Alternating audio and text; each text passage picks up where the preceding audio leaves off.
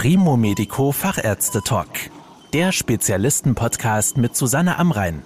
Medizin für die Ohren. Bei der Behandlung von Krebserkrankungen ist eine wichtige Säule das rechtzeitige Erkennen von Tumorwachstum oder seinem Wiederauftreten, den sogenannten Rezidiven. Für Patienten mit bereits behandeltem Prostatakarzinom gibt es nun ein neues Verfahren, das Tumorherde und Metastasen noch sicherer nachweisen kann. Es handelt sich dabei um eine Weiterentwicklung der sogenannten PSMA-PET-CT. Über diese kleine Revolution spreche ich heute mit Professor Samer Ezzedin.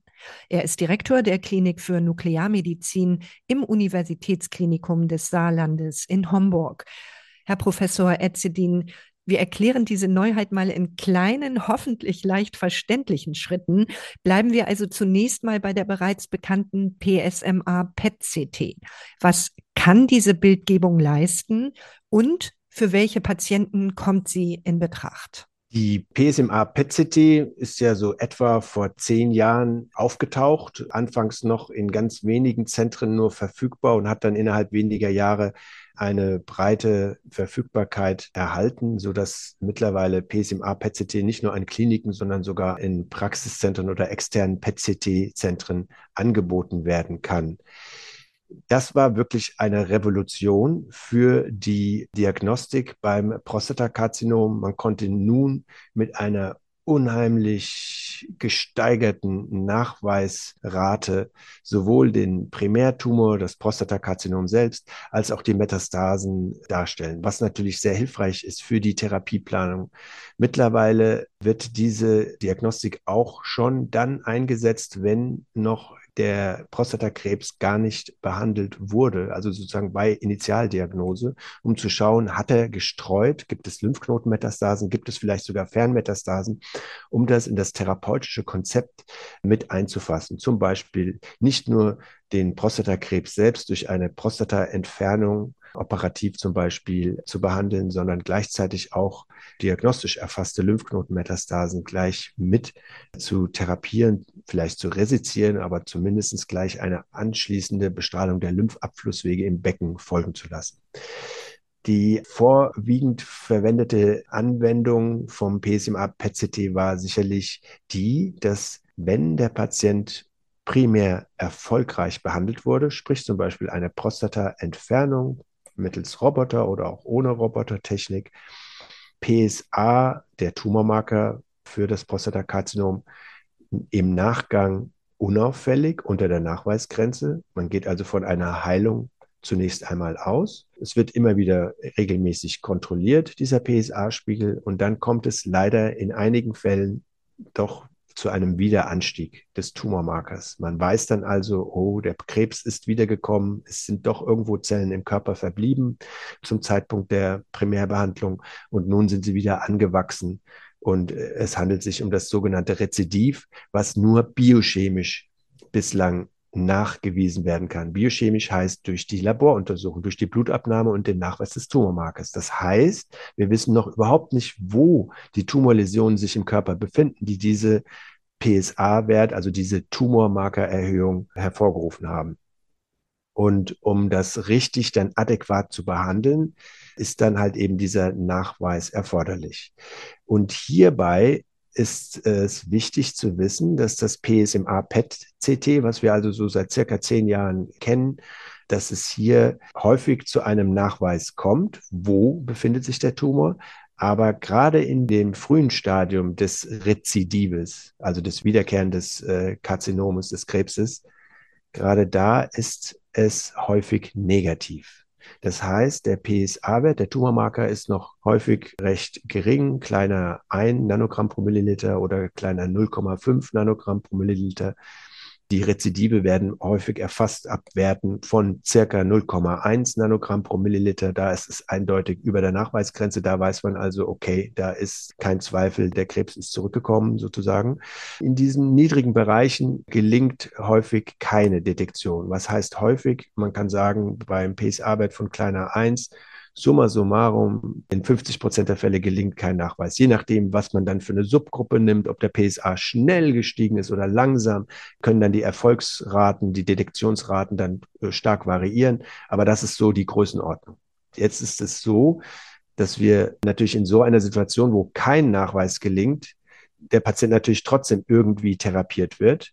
Bei einem negativen PSMA-PET-CT wird häufig in dieser Situation natürlich in Abhängigkeit von anderen Parametern, wie zum Beispiel die genaue Histologie, die erstellt wurde vom Pathologen nach Entfernung des Prostatakrebses, ist da ein R1-Befund, also war der Tumor recht nah am Resektionsrand nachweisbar, ist also ein gewisses Risiko da, dass ein Lokalrezidiv entstanden ist, waren Lymphknoten befallen bei der Primäroperation. Also gibt es verschiedene Kriterien, wo man sagt, okay, die Wahrscheinlichkeit ist hoch, dass wir von einem Lokalrezidiv reden, also keinen weiter gestreuten Metastasen oder Lymphknotenmetastasen, sondern irgendwo in der Region, wo die Prostata sich mal befunden hat, ist wieder Tumorgewebe aufgetreten. Das nennt man Lokalrezidiv.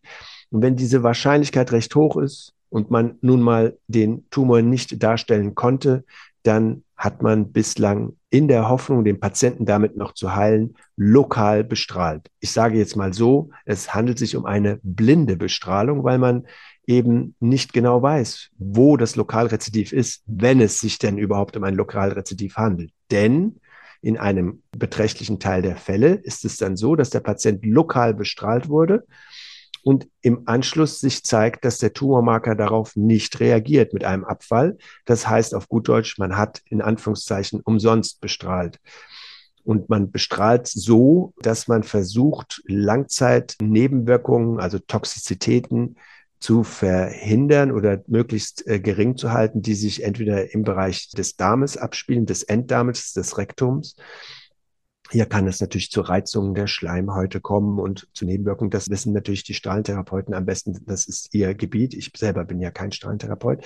Aber es ist wichtig zu wissen, auch was die Harnröhre betrifft und die lokale Situation, dass der Strahlentherapeut natürlich nicht unbegrenzt hoch die gesamte Region bestrahlen kann. Und die gesamte Region ist schon eine etwas größere Region. Wir reden also nicht von der ehemaligen Prostataloge selbst, sondern schon umgebende Areale werden hier mit in das Strahlenfeld mit eingeschlossen. Denn, wie gesagt, es ist ja eine blinde Vorgehensweise. Man weiß nicht, wo sich das eventuelle Lokalrezidiv befindet. Man möchte es möglichst treffen, kann aber nicht unbegrenzt hochgehen mit der Bestrahlungsdosis, um erhebliche Toxizitäten möglichst zu vermeiden oder nicht zu riskieren. Also das ist das Dilemma, in dem man bislang steckt. Man kann das relativ gut noch austarieren und jetzt kommt sozusagen unsere Neuheit, die hier in diesem Bereich wirklich eine unglaubliche Verbesserung nochmal der diagnostischen Möglichkeiten darstellt. Ich würde sie nicht als eine gleichermaßen signifikante, in Anführungszeichen, Revolution bezeichnen wie die PSMA-PET-CT selbst, aber es ist sicherlich eine disruptive Neuerung. Wie haben Sie denn dieses Verfahren, das ja erstmal doch schon sehr ausgereift klingt, wie haben Sie dieses Verfahren denn nun noch verbessert? Ja, jetzt komme ich erstmal zu der Technik an sich. Bei der PSMA-PET-CT an sich wird eine radioaktive Substanz dem Patienten injiziert. Diese verteilt sich im Körper und reichert sich dann im Prostatakarzinomzellen an. Warum reichert sie sich dort an? Weil die Substanz einen Liganten enthält, der an das PSMA, nicht zu verwechseln mit PSA, PSMA-Molekül andockt. Und dieses PSMA-Molekül ist sehr reichhaltig, gerade an aggressiven Prostatakrebszellen an der Außenfläche vorhanden. Dadurch, dass es dort aufgenommen wird von den Zellen, können wir dann mit einem gewissen Kontrast diese Zellen nachweisen ab einer gewissen Größe. Also es reicht nicht ein Zellhaufen von 10 oder 100 Zellen oder gar 1000 Zellen. Es müssen sehr große Zellhaufen eigentlich da sein, damit wir sie im PET-CT sichtbar machen, weil natürlich auch das umgebende Gewebe auch noch ein bisschen von dieser radioaktiven Substanz durch die Perfusion anreichert. Je länger man aber wartet, desto mehr wird aus dem gesunden Gewebe diese PSMA-Ligand, der radioaktive PSMA-Ligand, ausgeschieden. Und desto eher kann man dann durch den steigenden Kontrast vom Tumor zum umgebenden Gewebe dann den Tumor darstellen. Denn der Tumor behält diesen PSMA-Radioliganten in sich. Er internalisiert sozusagen, also die Zielmoleküle befinden sich an der Zelloberfläche der Krebszelle Die Krebszelle nimmt das Ganze auf, internalisiert also diese radioaktive Substanz und lässt sie nicht mehr raus aus der Zelle. Sie bleibt dort. Je länger wir warten, desto eher können wir den Tumor darstellen, weil aus dem gesunden Gewebe das natürlich leichter ausgeschieden wird. Wir haben deswegen ein Langzeitradionuklid, also ein Radionuklid mit einer langen Halbwertszeit, die im Bereich von über drei Tagen liegt, verwendet wohingegen bei dem konventionellen PSMA-PET-CT, was man bislang kennt, die Halbwertszeiten zwischen ein und zwei Stunden liegen. Das heißt, wir können bei dem konventionellen PSMA-PET-CT nur die Aufnahmen direkt nach der Injektion machen. Also man spricht von ein bis zwei Stunden nach der Injektion. Da macht man die Aufnahmen. Am nächsten Tag kann man keine Aufnahmen mehr machen, weil die Substanz schon zerstrahlt ist. Da gibt es kein Imaging-Signal, kein Bildgebungssignal mehr fürs Gerät. Mit unserer Substanz jedoch können wir Aufnahmen sogar zwei, drei, vier Tage nach Injektion machen. Und das ist das, was wir dann tatsächlich tun. Der Patient kommt zu einer Injektion. Er bekommt mittlerweile ausschließlich die Injektion. Am Anfang haben wir, weil das Verfahren neu war, wirklich Aufnahmen am jeden Tag gemacht. Aber mittlerweile ist es so, dass der Patient nur zur Injektion kommt, dann wieder nach Hause fährt. Injektion heißt intravenöse Injektion und sich dann zwei Tage danach erst vorstellt bei uns wieder, um ins Gerät zu kommen. Und dann werden die Aufnahmen gemacht. Und hierbei zeigt sich wirklich ein spektakuläres Resultat. Dadurch, dass das aus dem Körper weitgehend ausgeschieden wird und nur im Tumor hängen bleibt, die radioaktive Substanz, sehen wir sie mit einem unfassbar viel höheren Kontrast. Ich rede hier von einer Erhöhung des Kontrastes. Wir haben jetzt gerade eine Publikation, die eingereicht wird, von 50 bis 100-fach gegenüber dem Zeitraum am ersten Tag, wo man normalerweise die Aufnahmen macht und machen muss mit einem kurzlebigen PET-Tracer, wie er halt bislang zum Einsatz kommt. Und durch diesen 50 bis 100-fachen Kontrast sehen wir dann Lokalrezidive, die man vorher nicht gesehen hat. Also all diese negativen PET-Ergebnisse, die werden dann zu einem hohen Prozentsatz positiv und zwar dann knallig positiv. Und es gibt noch einen anderen Aspekt bei dieser Langzeit-PET, was der Vorteil gegenüber der herkömmlichen PET ist, dass wir eigentlich auch nur noch die wirklichen Tumorläsionen sehen. Bei der herkömmlichen PSMA-PET-CT werden oft auch unspezifische Befunde dargestellt. Gerade im Knochen können durch entweder gutartige Knochentumore oder durch andere pathologische Prozesse am Knochen, auch degenerative Prozesse, wie man so sagt, also Verschleißerscheinungen, können auch nach Frakturen, nach einem Rippenbruch zum Beispiel, persistiert relativ lang im Rahmen der Frakturheilung eine verstärkte PSMA-Moleküldichte dort im Knochen. So, als ob es dort eine Metastase wäre. Diese PSMA-Moleküle, die dort im Rahmen anderer Prozesse sich befinden im Knochen oder anderen Organen, anderer Prozesse, also nicht durch den Prostatakrebs, die zeigen nur in der frühen Phase ein Signal im PSMA-PET-CT. Wenn man zwei Tage wartet, zeigen die eben keine Anreicherung mehr, weil eben über diese PSMA-Moleküle keine Internalisierung, also keine Fixierung des Tracers, des radioaktiven Kontrastmittels, keine Fixierung in den Läsionen erfolgt.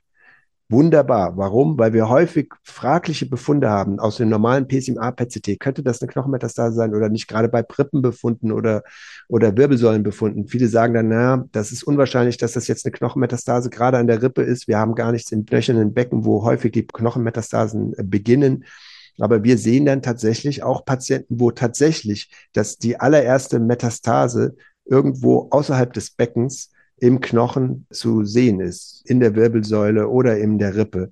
Und die unspezifischen Befunde, wie wir sie nennen, also die nicht auf Prostatakrebs beruhen, die werden als solche dann auch enttarnt durch die neuartige PSMA-PET-CT mit dieser Langzeitsonde, mit den ermöglichten Spätaufnahmen. Das heißt auch durch diese genaue Detektion können Sie dann auch in Folge eine Blindbestrahlung, wie Sie es vorhin genannt haben, zum Beispiel verhindern für die Patienten? Also wir haben jetzt natürlich sehr viele Patienten, die durch unser PET-CT einen eindeutigen Nachweis erfahren haben, dann dem Strahlentherapeuten präsentieren können, der dann seine Bestrahlung vorgenommen hat, anhand unserer Bildgebung.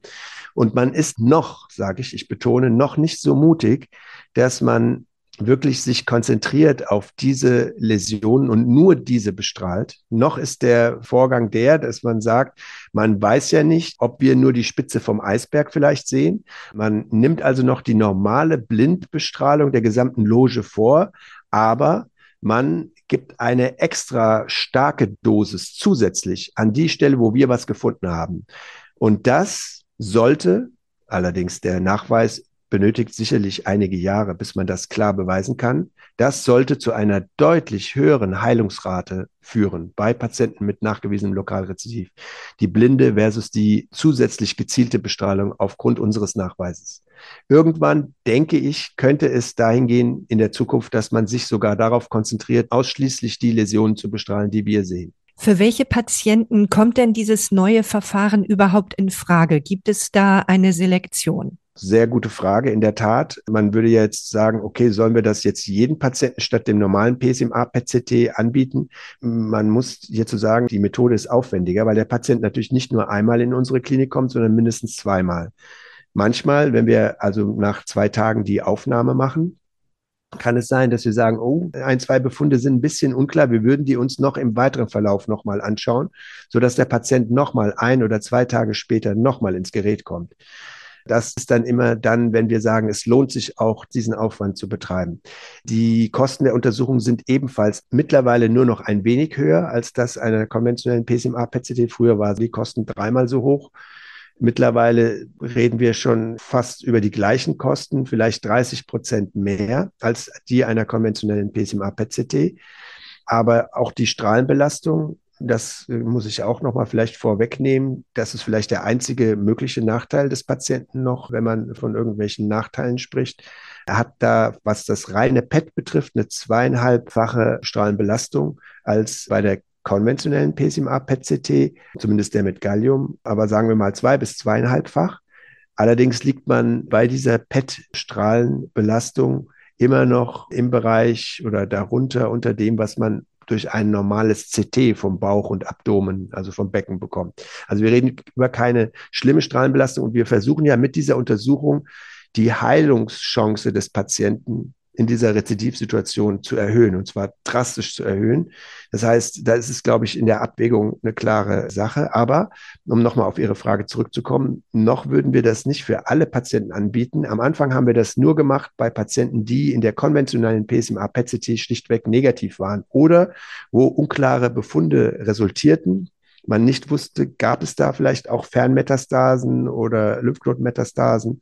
Da haben wir also dann diese neuartige Zirconium PSMA PET-CT, wie wir sie nennen, durchgeführt als Ergänzung und gehen jetzt dazu über, bei den Patienten mit biochemischen Rezidiv und relativ niedrigen PSA-Werten direkt gleich schon diese Zirconium PSMA PET-CT durchzuführen, weil einfach die Genauigkeit so viel höher ist, dass die Wahrscheinlichkeit, dass der Patient direkt von diesem Upgrade profitiert, sehr hoch ist. Sie haben das Stichwort Strahlenbelastung ja eben schon angesprochen. Welche Nebenwirkungen oder Risiken gibt es denn noch bei dieser relativ neuartigen Untersuchung? Bislang sind keinerlei Nebenwirkungen beobachtet worden. Wir gehen davon aus, dass es absolut risikolos ist sozusagen. Also die Substanz, wie auch bei den anderen PET-Substanzen, wird ja mit ähm, extrem niedrigen molekularen Konzentrationen oder Substanzmengen durchgeführt. Wir konzentrieren uns ja mehr auf das Signal, was abgegeben wird von dieser radioaktiven Substanz. Pharmakologisch sind bislang keine Nebenwirkungen bekannt und auch nicht zu erwarten. Sie hatten eben auch gesagt, dass die Kosten mittlerweile schon etwas gesunken sind und etwa 30 Prozent über einer herkömmlichen PSMA-PET-CT liegen. Übernehmen denn die Krankenkassen diese Untersuchungen? Bei den privaten Krankenkassen wird die bislang völlig problemlos übernommen. Gelegentlich gibt es eine Rückfrage von der Krankenkasse, sodass dann noch eine Erklärung unsererseits nötig ist, weil diese Untersuchung natürlich sehr neu ist. Bei den gesetzlichen Krankenkassen versuchen wir sozusagen die Kostenübernahme zu erreichen durch Einzelfallanträge. Das ist letztlich ganz ähnlich wie bei dem herkömmlichen PSMA-PET-CT. Jahrelang wurde das nur den Privatpatienten zuteil. Da hat sich wirklich diese Zweiklassengesellschaft, was die Versicherungsart betrifft, Da hat sie sich wirklich gezeigt. Aber es kommen doch jetzt zunehmend auch gesetzlich versicherte Patienten in den Genuss. Gelegentlich wird der eine oder andere Patient das dann, weil er keine Zeit verlieren möchte, aus eigener Tasche zahlen. Und dadurch, dass die Kosten nur noch geringfügig über der einer normalen PSMA-PCT liegen, ist das jetzt zumindest etwas erträglicher geworden. Aber das ist sicherlich noch etwas, woran noch gearbeitet werden kann im Gesundheitssystem. Wie und wo können denn Patienten überhaupt diese neue Zirconium PSMA PET-CT erhalten? Bislang ist es so, dass meines Wissens mit diesen Präparaten nur wir das anbieten. Wir heißt in Homburg an der Uniklinik des Saarlandes. Ich gehe davon aus, dass diese Methode aber bald auch an anderen Orten zur Verfügung stehen wird. Es ist nicht ganz einfach. Diese Synthese dieses Tracers ist nicht trivial. Aber wenn von anderen Zentren oder von der gesamten Community dieser Stellenwert für die bestimmte Patientengruppe erkannt wird, wird es unweigerlich früher oder später zu einer rasanten Ausbreitung kommen. Vielen Dank für Ihre Vorstellung dieses neuen Verfahrens, Herr Professor Etzedin. Vielen Dank, Frau Amrein. Das war der Primo Medico Fachärzte Talk mit Susanne Amrein. Danke, dass Sie zugehört haben. Mehr Informationen rund um das Thema Gesundheit und medizinische Spezialisten finden Sie auf primomedico.com. Bis zum nächsten Mal, wenn es wieder heißt Medizin für die Ohren.